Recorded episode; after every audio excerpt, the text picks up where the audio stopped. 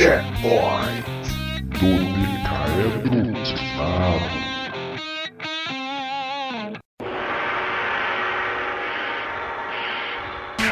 Olá, aqui é o Thiago P e não dá para exigir uma história profunda de um enredo onde a coisa mais legal é poder arrancar a espinha do seu adversário.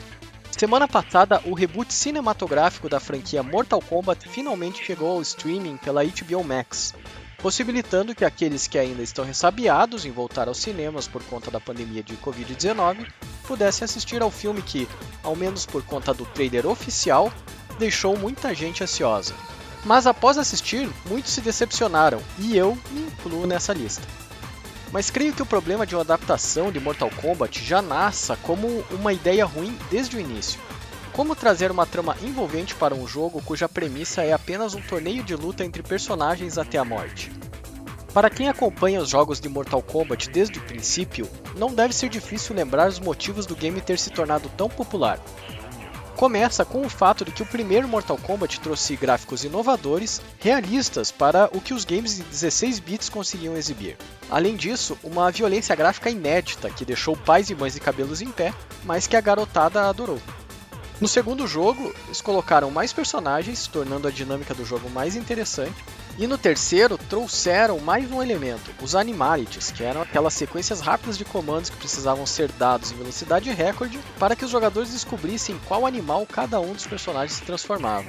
Por fim, o Ultimate, que é uma revitalização do Mortal Kombat 3, trouxe combos frenéticos e ainda mais personagens, tornando um sucesso histórico. Entretanto, a mudança dos consoles para trazer mais elementos 3D pareceu matar a franquia, trazendo o questionável Mortal Kombat 4 e outras sequências esquecíveis nos anos seguintes. Mortal Kombat Mythology Sub-Zero foi uma tentativa de fazer um jogo de aventura e dar uma camada de profundidade para o plot principal da série de jogos, mas falhou miseravelmente. O ressurgimento do Mortal Kombat nos games veio com a versão de 2011, nono jogo da franquia, que trouxe de volta o elemento da luta 2D com fatalities e especiais brutais, extremamente gráficos e extremamente divertidos. Além disso, um modo história, que enfim trazia um pouco do enredo para tudo o que aconteceu nos primeiros jogos da série e ainda te obrigava a aprender a jogar com vários personagens. Isso tudo foi um acalento para quem lembrava dos primeiros Mortal Kombat com nostalgia. E a fórmula deu tão certo que fizeram mais dois jogos sem mudar muito a mecânica.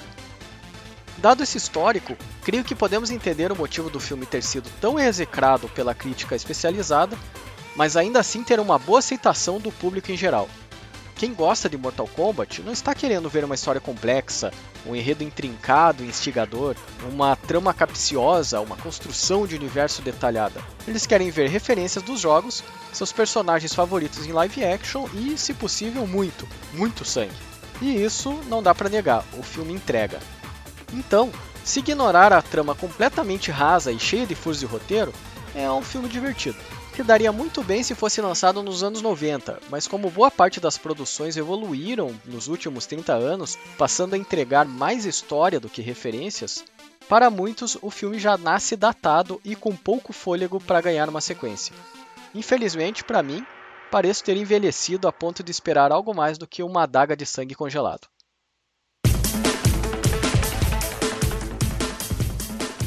E se você gosta de games, te convido a dar uma olhada na nossa página do YouTube para conhecer o jogo Volcanoids, nosso novo jogo favorito. Nele, você e seus amigos tentam sobreviver num cenário steampunk, onde uma ilha com um vulcão ativo obriga vocês a angariarem recursos e lutarem contra androids que tomaram a ilha. É uma mistura de FPS com Minecraft e uma pitada de Fallout que pode te interessar.